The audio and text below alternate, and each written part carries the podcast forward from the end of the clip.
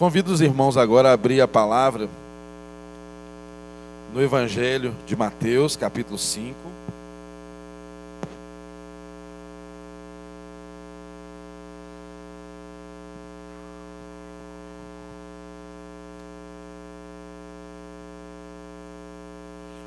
Mateus capítulo 5.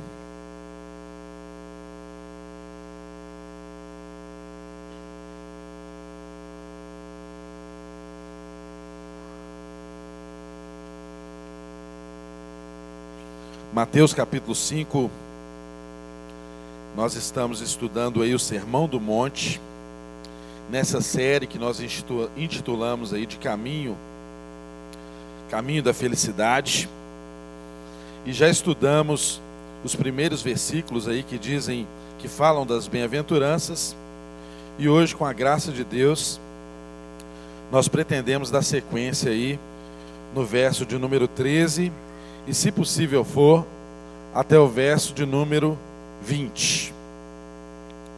Mateus capítulo 5. Nós vamos ler do verso de número 13 ao verso 20.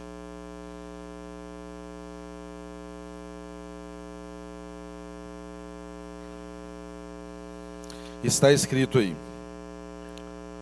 Vós sois o sal da terra. E se o sal for insípido, com que há de salgar? Para nada mais presta, senão para lançar fora e ser pisado pelos homens. Vós sois a luz do mundo. Não se pode esconder uma cidade edificada sobre um monte, nem se acende a candeia e coloca debaixo do alqueire, mas no velador e dá luz a todos que estão na casa. Assim, resplandeça a vossa luz diante dos homens, para que vejam as vossas boas obras e glorifiquem o vosso Pai que está nos céus. Verso 17. Não cuideis que vim destruir a lei ou os profetas. Não vim abirrogar, mas cumprir. Porque em verdade vos digo que até que o céu e a terra passem, nem um jota ou um tio se omitirá da lei sem que tudo seja cumprido. Qualquer que qualquer pois que violar um destes menores mandamentos e assim ensinar aos homens, será chamado menor no reino dos céus. Aquele, porém, que os cumprir e ensinar, será chamado grande no reino dos céus. Porque vos digo que se a vossa justiça não exceder a dos escribas e fariseus, de modo nenhum entrareis no reino dos céus. Paizinho, nós te agradecemos por tua palavra, porque ela ilumina o nosso caminho ela é lâmpada para os nossos pés. Nós desejamos, Deus, conhecer a tua palavra, para que o nosso caminho seja um caminho cheio de luz, seja um caminho, Deus, que dá luz para as nossas vidas e para aqueles que estão ao nosso redor. Deus, nos dê a graça nessa manhã, Senhor, de ouvirmos a tua voz através das Escrituras. Abençoe, ó Deus, cada palavra ministrada Use, Deus. Traga, Deus, de um modo especial a minha memória, que, que fui escolhido como pregador dessa manhã. Traga a minha memória, Senhor. As palavras que podem trazer esperanças aos corações, as palavras que podem trazer, ó Deus, uma correção de rota, as palavras que possam mostrar o propósito de vida que o Senhor desenhou para cada um de nós, as palavras que possam trazer ânimo, Deus, para cada um de nós. Em nome de Jesus, para isso, Deus, una os nossos corações e as nossas mentes nessa hora, Deus, para que de um modo especial aquilo que for dito como revelação do Senhor possa encontrar espaço nas nossas mentes, nos nossos corações, que não haja, Deus, nenhum espírito maligno, nenhuma situação desse ambiente que possa, Deus, impedir o fluir da tua palavra, para que ela alcance as nossas vidas, Senhor. Em nome de Jesus, venha tirar os tampões, ó Deus, dos ouvidos, ó Deus e venha fazer, ó Deus, que seja audível a sua voz aos corações sedentos que aqui estão, Senhor.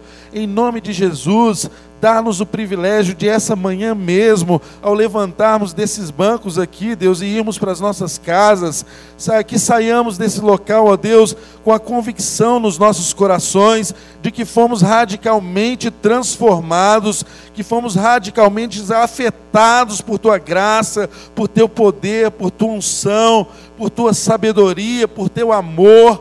Ó oh Deus, venha dar gosto às nossas vidas, Senhor, em nome de Jesus, em nome de Jesus nós clamamos a Ti nessa manhã. Fale aos nossos corações, transforma-nos, ó Deus, fale de uma forma diferente, ó Deus. Use, Deus, todos os instrumentos aqui nessa manhã, Deus, para comunicar a tua verdade, para comunicar o teu amor, Senhor, e para trazer em nós a transformação necessária. Nós oramos e desde já te agradecemos, no nome que é sobre todo nome, no nome daquele que está sentado à destra de Deus Pai, de Deus Pai, no nome daquele que está sentado, exatamente porque ele cumpriu todo o seu trabalho, não tem mais nada para ser feito está tudo consumado. E em cima do trabalho dele é que nós vivemos. Em cima do trabalho dele é que nós nos movemos. Em cima do trabalho desse nome que é sobre todo nome, nós existimos. Nós somos seres viventes. Nós temos mais do que existência. Nós temos vida abundante. E nós te damos graça por esse privilégio, Senhor. E desde já temos o nosso coração cheio, inundado de uma alegria que não se pode descrever, Senhor. A alegria que só o Teu Espírito pode trazer aos nossos corações. A alegria, Deus, de sermos revelados diante da Tua vontade e de algum modo, Deus, sermos instrumentos nas Tuas mãos. Obrigado, Senhor, pelo privilégio de estar aqui com os meus irmãos Obrigado, Senhor, pelo privilégio de estar aqui em casa, em família, Senhor. Fale conosco como um pai bondoso, como um pai amoroso, como um pai que cuida de nós. É o nosso clamor nessa manhã. E esse também é o nosso louvor nessa manhã, Senhor. Em nome de Jesus. Amém. Amém. Irmãos,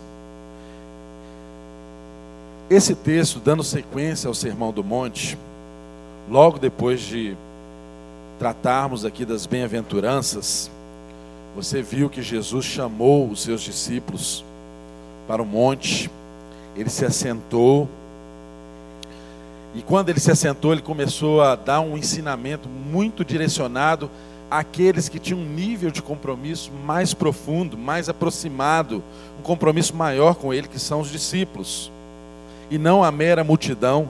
Nós já vimos isso aqui nas semanas anteriores. Nós vimos aqui com beleza, com uma revelação palpável, algo quase que pudéssemos tocar nas semanas anteriores, acerca do que é você ser humilde, do que é você ser pobre de espírito, do que é você ser manso, de você ter uma, um autoconhecimento adequado uma visão equilibrada de quem você é em Deus. E essa visão que você tem de quem você verdadeiramente é em Deus, afetando as suas relações e fazendo você olhar para o outro com compaixão, porque você compreende que o outro é tão pecador e tão carente da graça de Deus como você. E afetados por isso, uma sede, uma fome de justiça nasce em nosso coração, mas não uma justiça como a justiça dos homens não uma justiça que quer dar a cada um segundo o critério dos homens, mas uma justiça regada de graça, uma justiça regada de favores imerecidos, uma justiça regrada da própria vontade de Deus, uma justiça amortecida por amor. Não somos chamados a ser justiceiros. temos visto e aprendido que nós somos afetados pela justiça de Deus. Nós somos afetados pelo justo. E o único justo que cumpriu todas as coisas é o próprio Jesus Cristo. Por isso eu e você temos em nós a condição, somos justos nele. O justo viverá pela fé, somos justos. O justo viverá pela fé, não o crente viverá, viverá pela fé. Então temos aprendido sobre a justiça de Deus, mas eu quero dizer algo tão importante para os irmãos nessa manhã, antes de darmos sequência no Sermão do Monte. Entenda que quando você olha para você mesmo nessa condição de enxergar quem você é, a sua pobreza, a sua debilidade, a sua carência que faz você precisar, necessitar de um Salvador, você entende o tempo inteiro que a justiça que há em você é uma justiça que foi imputada a você, não é uma justiça que foi alcançada por seus méritos, por seus esforços, por seu comportamento. Apesar do Sermão do Monte falar de caráter transformado, e um caráter transformado incide no nosso comportamento, porque a forma como nós pensamos determina como que nós agimos. Mas não é o seu comportamento que te salva. Não é o seu comportamento que imputa um mérito de justiça sobre você, sobre mim, sobre você. Então, sempre que você se lembrar de justiça, entenda, penso eu que o termo mais adequado é você sempre se lembrar, ao invés de que você é um justo, você é justo, porque a Escritura diz que você é justo. Você foi justificado pela graça de Deus. Mas talvez seja melhor você lembrar, não que você é um justo, mas que você é um justificado.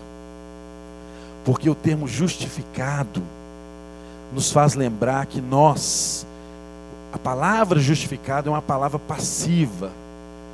Você sofreu a ação do justo. Você foi justificado, você foi afetado pela justiça. E aí, você sempre vai se lembrar que não é aquilo que você faz que te torna justo diante de Deus. E isso tem tudo a ver com o que nós vamos dizer aqui nessa manhã e trazer na meditação junto com os irmãos, porque é isso que nos faz ter uma relação correta com Deus. É isso que alinha o nosso coração com Deus. É isso que faz o nosso caráter se tornar um caráter que manifesta-se na nossa sociedade de uma forma relevante. É essa concepção que traz, que imprime em nós uma perseguição por causa da justiça de Deus e não por causa das nossas avacalhações, por nossos atos errados, por nossas escolhas erradas. E é muito importante lembrarmos disso, que muita da perseguição, que nós chamamos de perseguição, na verdade, são atos errados que nós praticamos, e não são por causa da justiça.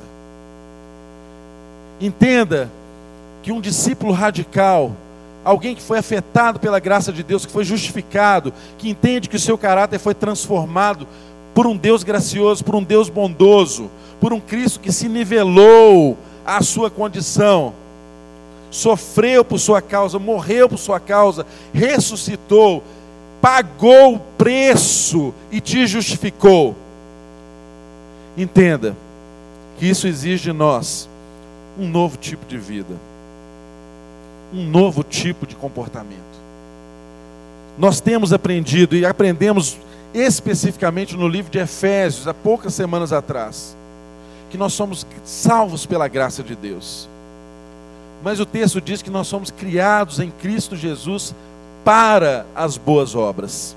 Então você não pratica boas obras para ser salvo, mas você foi criado em Cristo Jesus para fazer o que é bom. Amém, meus irmãos? Se você é um criado em Cristo Jesus, o único fruto do seu trabalho é bondade. O que o seu trabalho produz é bondade, está escrito na palavra de Deus. Você não trabalha para ganhar dinheiro, você não trabalha para ser bem sucedido, você não trabalha para dar um conforto para sua família, você não trabalha para ter os seus desejos satisfeitos, você trabalha Porque o seu trabalho foi redimido. E o seu trabalho hoje só produz uma coisa: é bondade. Só bondade. E se o que você faz, meu irmão, não produz bondade, repense o que você anda fazendo. Porque o que a gente faz não identifica quem nós somos. O que fazemos não faz a gente brilhar diante das pessoas e dos homens. Nós brilhamos porque nós somos luz em Deus. O texto diz: vocês são a luz. E quando nós brilhamos em Deus, tudo que fazemos alcança um novo significado e uma nova visão diante das pessoas que estão ao nosso redor. A gente precisa ter essa consciência. Mas eu quero falar com os irmãos aqui de uma forma específica desse texto, que fala de duas metáforas, de duas ilustrações que Jesus utilizou, que é a do sal e a da luz. Sal e luz. Irmãos, o Evangelho é uma coisa muito simples, o Evangelho não é complicado.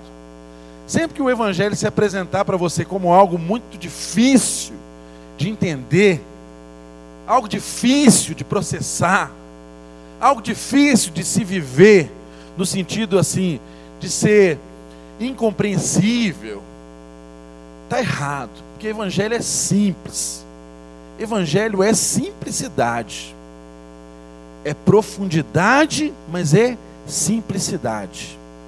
Algo pode ser simples e profundo, não precisa ser complexo para ser profundo e pode ser simples, não é prolixo. E a simplicidade do Evangelho está aqui nos exemplos que Jesus usa. Jesus podia falar de tantas coisas para ensinar ali no Sermão do Monte, mas ele quis falar para as pessoas que estavam com ele de coisas que aquelas pessoas entendiam. Ele quis usar exemplos que seriam alcançados pelo cotidiano daquelas pessoas, pela vida delas. Irmãos, Jesus começa falando aqui do sal. Ele diz assim: Vós sois o sal da terra. Imagina você, naquela ocasião o sal tinha uma importância fundamental. Naquela circunstância, essa ilustração de Jesus é muito mais significante para as pessoas que o ouviram naquela circunstância do que para nós. Por isso que nós devemos nos transportar para o tempo daquelas pessoas para a gente compreender isso adequadamente. O que era o sal para aquelas pessoas. Imagina só, na casa de Jesus não tinha geladeira, gente. Aliás, quem aqui se lembra quando chegou a geladeira na sua casa? Levanta a mão assim, deixa eu ver a idade de vocês. a primeira geladeira na sua casa. Só isso, gente? Meu Deus do céu, pouca gente, hein? Então, tem uma igreja bem jovem aqui. Eu não sei a data que a geladeira foi inventada, ou que ela foi popularizado. Eu estou achando o seguinte, ó. Vocês não estão querendo se comprometer. Eu lembro, tenho 40 anos, vou fazer 40 anos de idade. Eu lembro, tenho lembrança de quando chegou a geladeira na minha casa, primeira vez. Foi uma geladeira usada, gente, não era nova. Mas foi uma festa, foi uma alegria lá em casa. Sabe por quê? Porque a gente podia fazer a compra uma vez na semana a gente não precisava ir no açougue comprar um quilo de carne, né? Mineiro compra um quilo de carne, não é verdade? Um quilo de carne. Você lembra? Talvez agora eu estou puxando na sua memória. Quando você tinha que ir no açougue todo dia, né? Todo dia, você ia, ou você mandava seu menino ir lá no açougue comprar um quilo de carne. Ô filho, vai lá, compra um quilo de carne moída. No outro dia, ah, compra um quilo de lombo. Ah, compra um quilo de músculo. Eu vou fazer uma carne cozida, uma 100. Gente, nesse tempinho, uma 100 com um pãozinho cortadinho, cozidinho, fica bom, não fica? Eu vou parar de falar de comida, estou falando muito de comida. Mas eu não podia deixar passar a 100 em branco.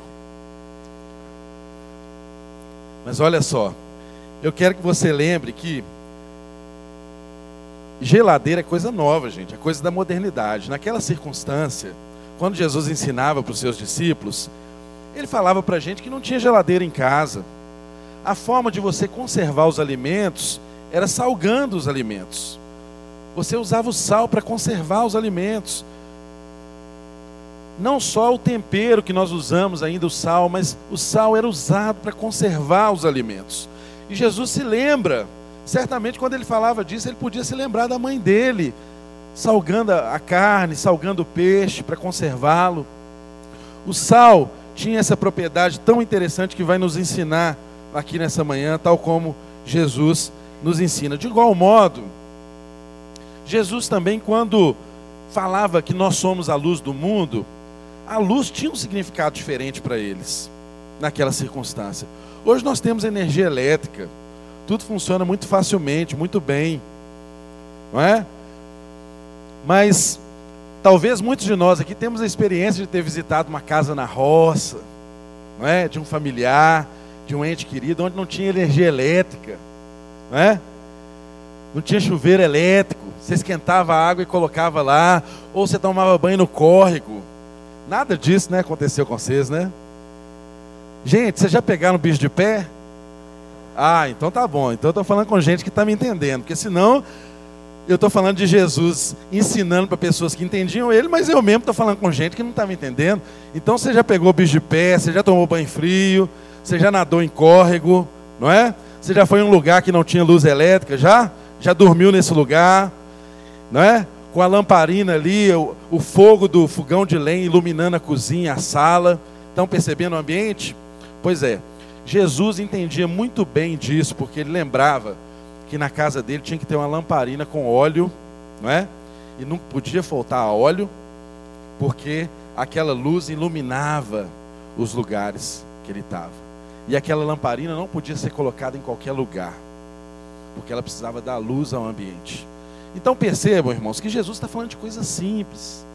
Ele não está falando de coisas complicadas, ele está falando de coisas simples que afetam a nossa vida, que afetam o nosso dia a dia afetava a vida dos seus discípulos. Era fácil para eles, nesse sentido, ter uma compreensão equilibrada, adequada de como que aquilo que eles aprenderam de profundo nas bem-aventuranças deveria refletir de uma forma prática na vida deles.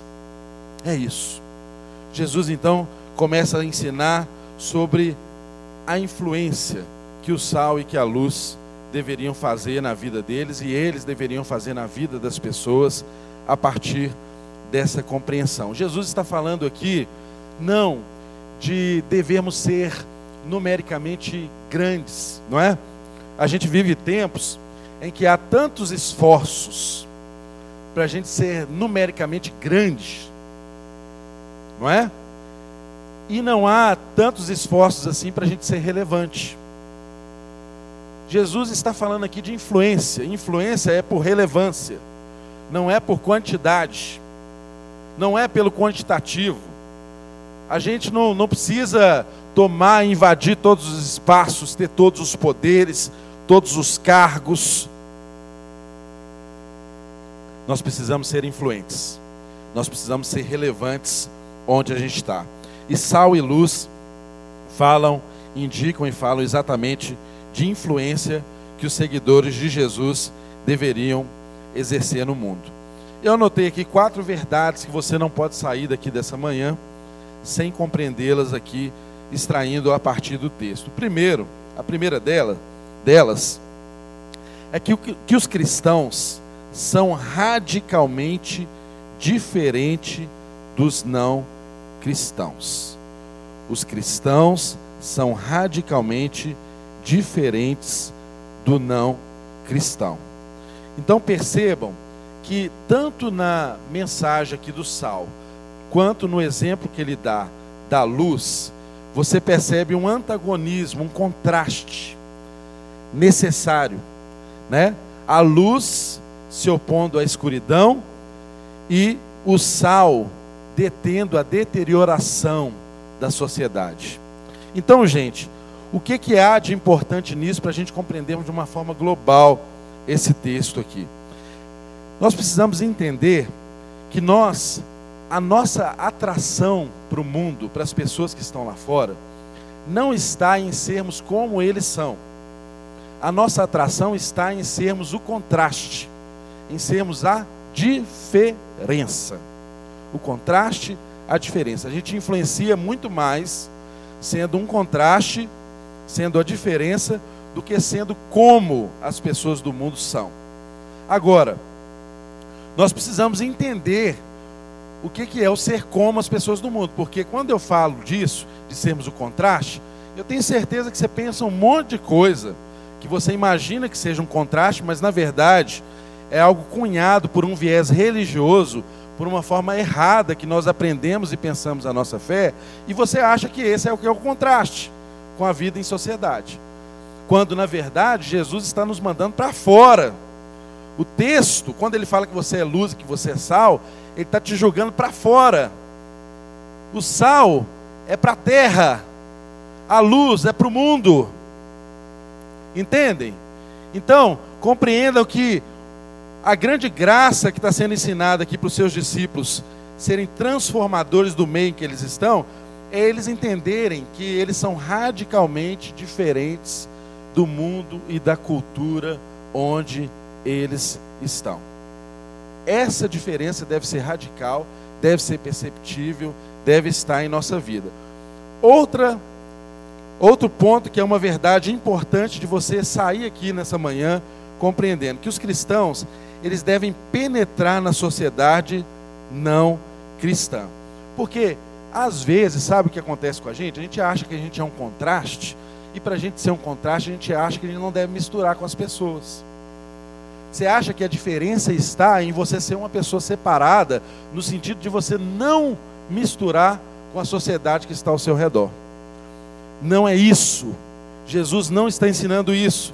Jesus está dizendo que nós devemos penetrar na sociedade não cristã. Embora sejamos espiritualmente e moralmente distintos, porque estávamos mortos e fomos vivificados em Cristo Jesus, nós não devemos nunca fazer do fato de sermos vivificados em Cristo Jesus um motivo de segregação. Sal só tem finalidade se ele estiver misturado na terra. Sal só tem gosto se tiver na comida.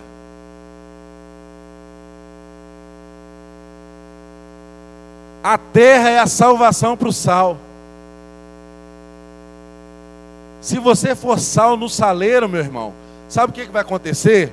Você vai virar pedra de sal. Pedra de sal. E pedra de sal não salga ninguém. Pedra de sal não tempera a sociedade, não dá gosto às pessoas. Que tipo de gente que você é? Será que você tem entendido que esse contraste é algo que te transforma em uma pedra de sal, em uma estátua de sal, em um templo de sal, em uma igreja de sal? É tão interessante você observar que o sal ele tem um poder de influência tremendo. Se você fizer uma comida e não pôr sal, a pessoa que comer percebe na hora. Mas quando você põe o sal na comida, o sal se dissolve, ele some. E é assim que tem que ser na nossa vida. A gente tem que se dissolver, a gente tem que misturar, porque é só assim que a igreja do Senhor vai deter esse processo de deterioração social que acontece o tempo inteiro ao nosso redor. Não é se separando, não é se segregando, é influenciando, é alcançando a vida das pessoas. O sal faz toda a diferença, gente. Eu estou vendo o Henrique aqui na minha frente, estou lembrando dele. Gente, pouca gente faz um churrasco de picanha como o Henrique faz. Mas eu duvido que o Henrique faça uma picanha tão gostosa se ele não tiver um salzinho na mão. Tem sal, né, Henrique? Se não tiver, você fala que tem, tá bom? tem sal. Por quê, gente? O sal dá gosto. É um pouquinho que você põe, mas se faz presente. É perceptível. Não tem jeito, as pessoas percebem a presença. E aí eu pergunto para você que tipo de gente que você é. Como que as pessoas têm te percebido no seu trabalho? Você é gente que dá gosto de estar perto? É gostoso estar perto de você? Que influência que você exerce? Porque tem crente que é espalha montinho, né? Ele chega no trabalho dele, ele é tão chato que onde ele chega todo mundo se espalha e vai embora. Não é assim, meu irmão. Jesus te chamou, nos chama para sermos influenciadores, para sermos relevantes. Você tem que ser uma pessoa que as pessoas gostam de estar perto. Você tem que penetrar na sociedade. O sal não tem benefício nenhum se ele for guardado, ele só vai ser petrificado. Aí você vai sendo petrificado por tantas coisas, petrificado pela religião, petrificado pela forma de fazer, pelas regras, pelos contextos religiosos, vira pedra, insensível.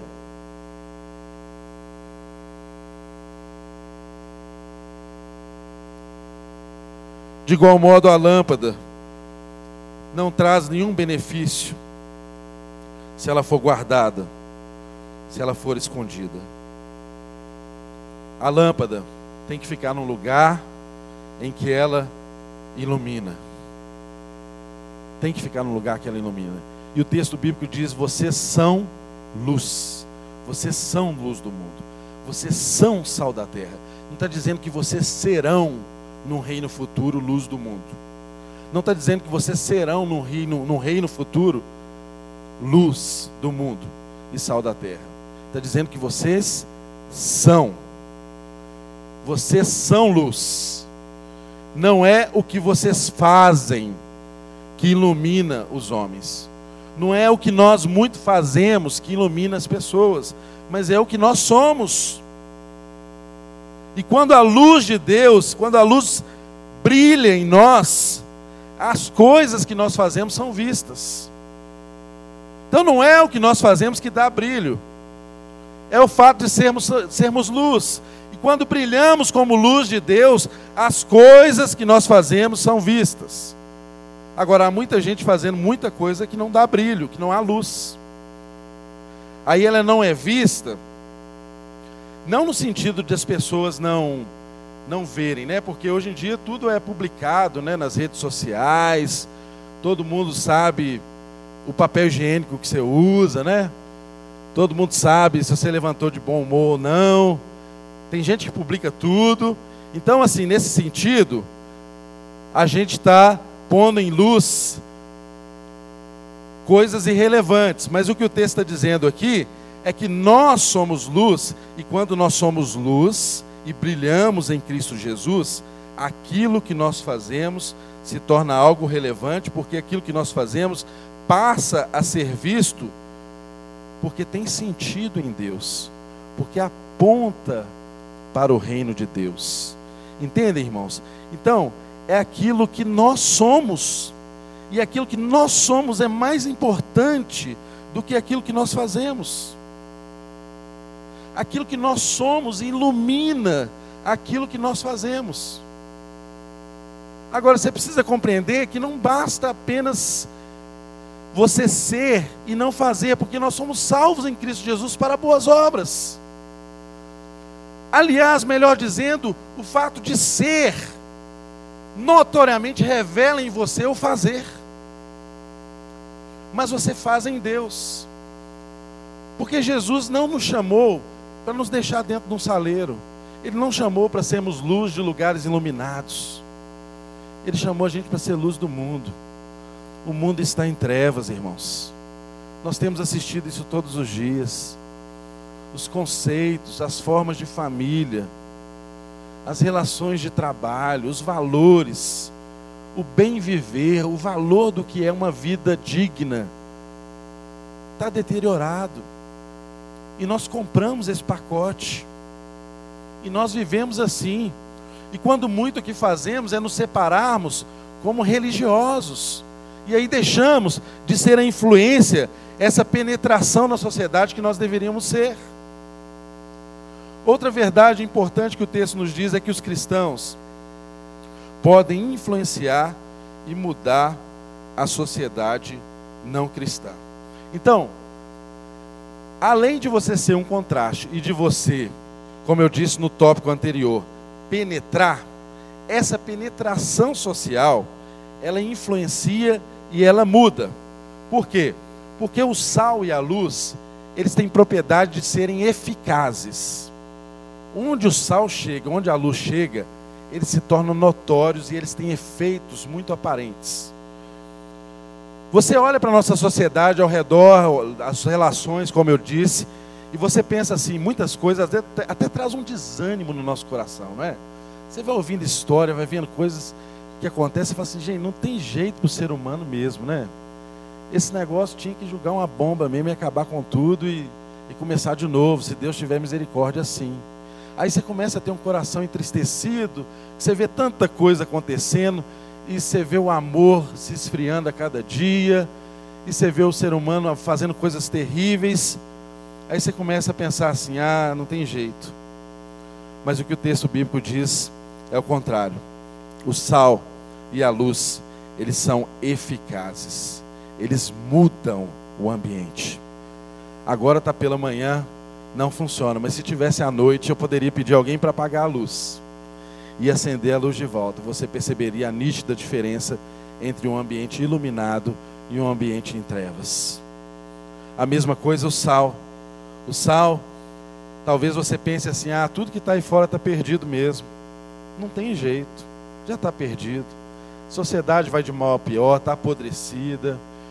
Eu vou julgar sal em carne podre. Será que sal resolve o problema de carne podre?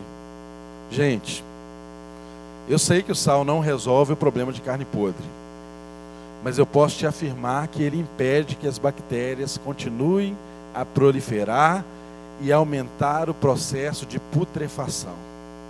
Ou seja, se eu e você não fizermos nada, não assumirmos o nosso papel, aquilo que está apodrecendo vai ficar cada vez mais podre vai cheirar cada vez pior.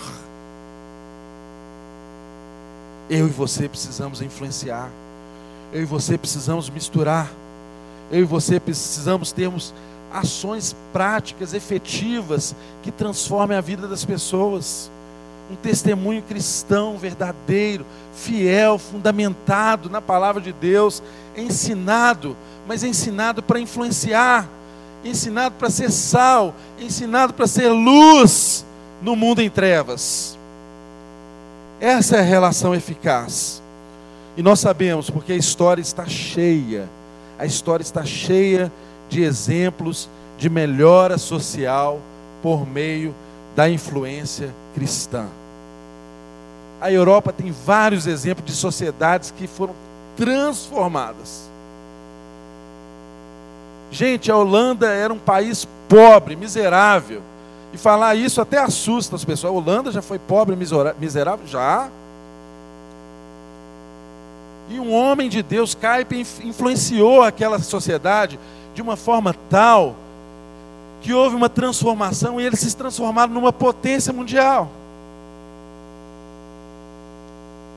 Mas eu estou falando aqui de um meio mágico de transformar as pessoas para que elas entrem num processo produtivo, que produzam riquezas e fiquem milionárias, ricas, às custas da exploração de outros. Não, não é disso. O que eu estou falando é de alguém que percebeu que era sal e que era luz, e a partir dessa percepção, não ficou de braços cruzados, fez alguma coisa para mudar o mundo ao seu redor, influenciou o sistema de educação daquele país, influenciou a distribuição de renda daquele país, influenciou as leis daquele país. Gente, isso é tão interessante que o partido fundado por ele, até hoje, tem uma representatividade expressiva naquela sociedade. E até mesmo pessoas que não são partidários de todos os valores cristãos tal como, por exemplo, as relações homoafetivas. É tão interessante você ver que homossexuais votam em pessoas do partido de Kuiper, na Holanda, porque entendem que eles governam para todos. E que o que eles fazem é bom para todos. Dá para você sentir o gosto do sal? Dá para você entender o quanto nós podemos transformar as pessoas que estão ao nosso redor, se nós entendemos quem nós somos e a luz que somos, que onde eu e você chegamos, as trevas serão dissipadas, essa compreensão deve arder no meu e no seu coração. Outra verdade que nós não podemos sair daqui sem entendê-la. Quarta verdade aqui é que os cristãos devem conservar as características cristãs. Sal deve reter a sua salinidade. Do contrário, ele será inútil. A luz deve reter o seu brilho. Caso contrário, ela nunca dissipará as trevas. Sabe qual é o grande problema, irmãos? Que às vezes nós, não, nós temos, ó, de boa, é verdade, nós temos medo de entrar em alguns lugares, de influenciar algumas áreas da sociedade, porque nós não temos fundamentos cristãos na nossa vida válidos, enraizados, de modo que quando a gente enfrentar situações lá fora, aquelas raízes vão nos manter firmes nos lugares onde a gente está plantado. E por não estarmos fundamentados, nós temos medo, medo, medo, medo, medo. E aí a gente não vai. E que o que, que nós queremos aqui com isso dizer? Que nós precisamos entender que nós conservamos aquilo que somos. O sal, gente, quando ele mistura na terra, ele continua sendo sal. Quando você coloca o sal na comida, você não vê mais o sal, mas se você experimentar, você vai ver que aquilo tem gosto de sal, aquilo tem tempero. Por mais que você não veja, por mais que ele tenha misturado, ele continua conservando a sua propriedade. Isso precisa acontecer nas nossas vidas. Nós precisamos ter essa compreensão que nós conservamos. E às vezes os cristãos que não estão fundamentados na fé, eles têm medo de ir misturar com a terra e virar terra. E não influenciar mais. E não dar gosto mais porque a influência do mundo é maior sobre eles. Que tipo de gente é esse? Não é desse tipo de gente que Jesus está falando. Ele está falando de gente que já é. E se você é, não importa o meio que você está, você ainda o será. Se você é sal, se você é luz, onde você chegar, as trevas serão dissipadas, porque trevas, na verdade, nada são, trevas é ausência de luz. Se há algum lugar em que há treva na terra, é porque nós que somos luz, somos responsáveis por não ter ido ali, por não termos chegado naquele lugar. E a nossa presença tem que mudar. A nossa presença tem que se fazer presente. A pessoa tem que perceber que é um crente ali, que é um cristão fundamentado ali. Isso é fundamental para nós. Agora, sabe o que dá sabor ao sal? O que dá sabor ao sal é o amor.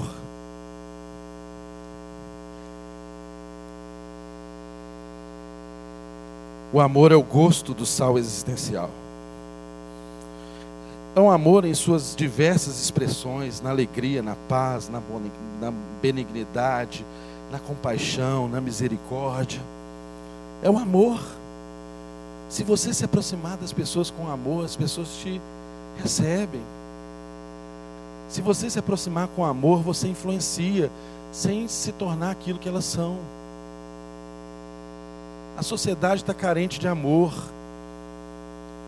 O Evangelho diz que nós seríamos conhecidos pela forma de amarmos uns aos outros. Nisso que nós seríamos conhecidos. Não é por sermos grandes. A nossa influência está na forma como nós amamos. Irmãos, não é o muito que fazemos, por mais que devemos fazer, porque somos. Mas é pela forma como fazemos a forma como fazemos. Nós fazemos de um jeito diferente. Sabe, irmãos? Tem um jeito diferente. Você pode ser o que for. Você pode ser um açougueiro. Mas um não crente, quando entrar ali, tem que perceber que você é um açougueiro diferente. Você tem um jeito diferente de fazer as coisas. Você tem um jeito diferente de receber as pessoas, de tratar as pessoas. Você é um empresário, um empreendedor. Você não precisa abrir a sua boca para ficar tocando alarme, falando que você é crente. O sal é perceptível. As pessoas percebem o seu gosto, no seu olhar, na sua forma de tratar.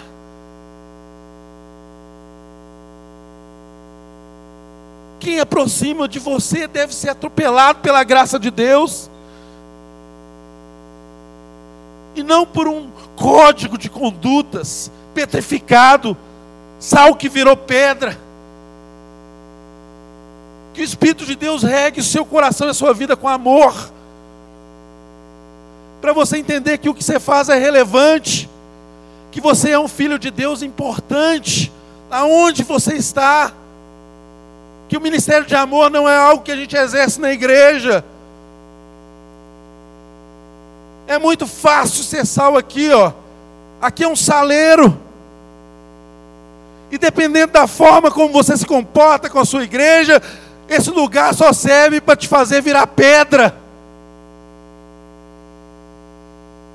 E não sal.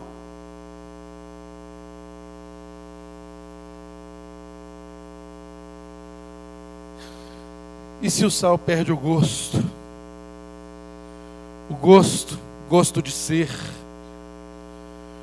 o gosto do Evangelho, o gosto do amor, o gosto da graça o gosto da misericórdia, o gosto do perdão. Talvez muitos perderam o gosto da bondade, o gosto da fidelidade, o gosto do domínio próprio. Talvez muitos perderam o gosto da compaixão, perderam o gosto de ser gente boa de Deus, perderam o gosto de ser gente que faz a vontade de Deus, ser gente de boa vontade. E aí você quer resolver o problema e limpar a sociedade ao seu redor, mas você não quer ser sal. Aí você quer ser um ácido poderoso que limpa tudo. Ácido pode até limpar, mas ele não dá gosto. O sal limpa e dá gosto. O ácido pode limpar, mas pode matar. E se você se tornou ácido nessa caminhada, meu irmão, aquilo que você faz pensando que está limpando é um desserviço ao Evangelho. Se o seu coração não é alcançado, lavado por essas águas de amor, se você se tornou essa pessoa corrosiva, se o sal se tornou uma soda cáustica, você acha que você vai lavar e transformar as pessoas por esse código de conduta e de moralidade que você aprendeu desde a sua infância. Isso não vai transformar ninguém. Isso não vai transformar ninguém. Só o amor pode transformar as pessoas. Só o amor pode quebrar essa pedra religiosa que eu e você nos tornamos. E se eu perco o gosto da sabedoria,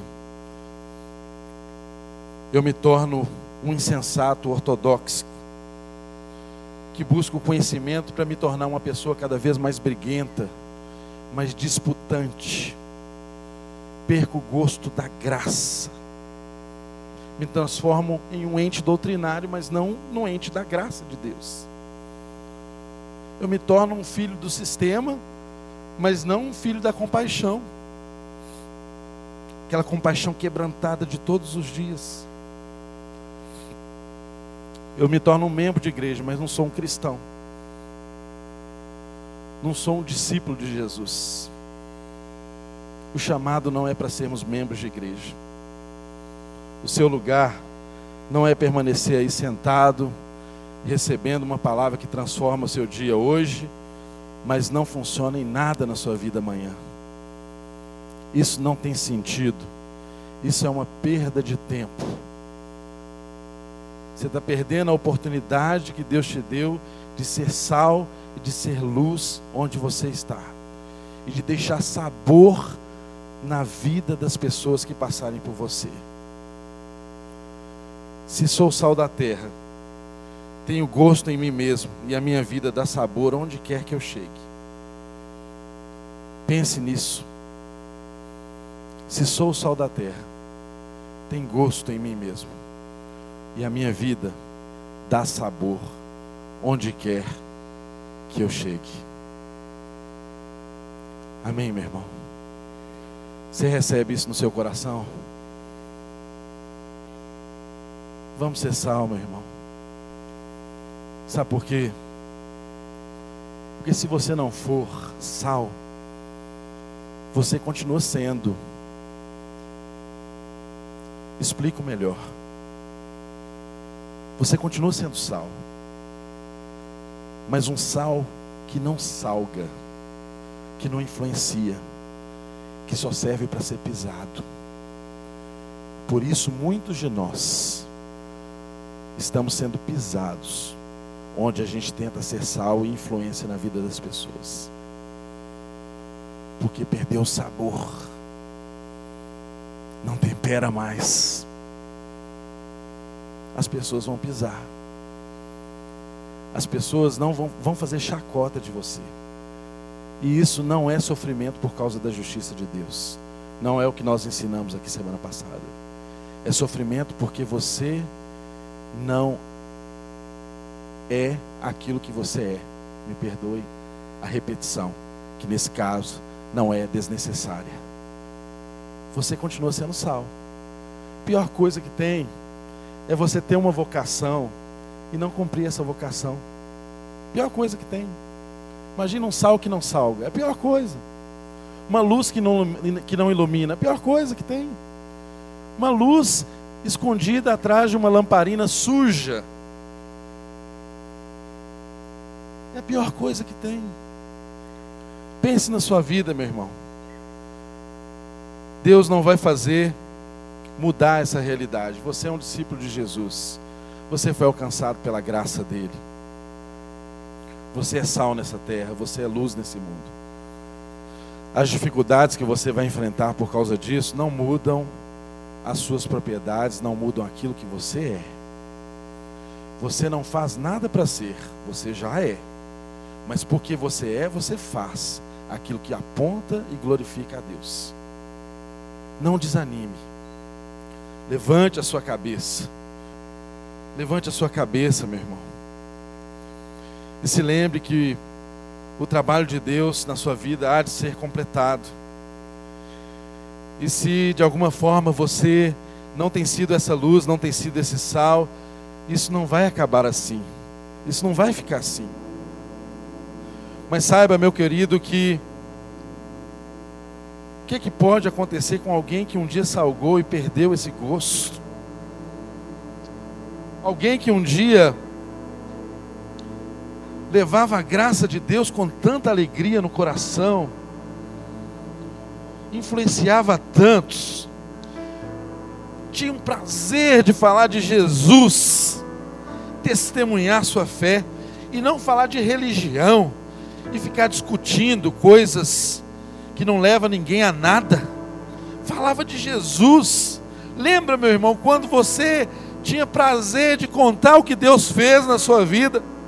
E talvez hoje você não se lembre mais, mas Deus já fez coisas grandes.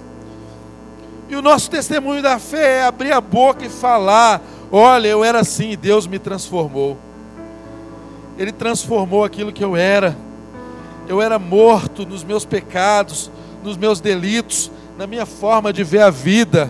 Eu só olhava a vida a partir de mim mesmo. Eu só trabalhava para mim mesmo. Eu só queria o meu bem. Tudo girava em torno de mim, mas um dia Jesus me atropelou amorosamente com a sua graça. E Ele mudou aquilo que eu sou. Ele transformou a minha vida. Ele me deu sentido, ele me deu significado. Saiba, meu irmão, que Jesus pode fazer esse sal voltar a salgar e essa luz voltar a brilhar. Isso é possível, é. Mas instituições não se convertem. CNPJ não dobra-se aos pés de Jesus. Só corações se convertem. Só corações quebrantados e contridos podem se converter, mudar a rota de vida. E Deus então começar a restaurar o sabor que foi embora. Uma alma que perdeu o gosto, o gosto de um dia ter sido salgado, o gosto de um dia ter sido ter feito bem com o sentido do bem. Não desista, meu irmão. Deus quer e pode restaurar a sua vida.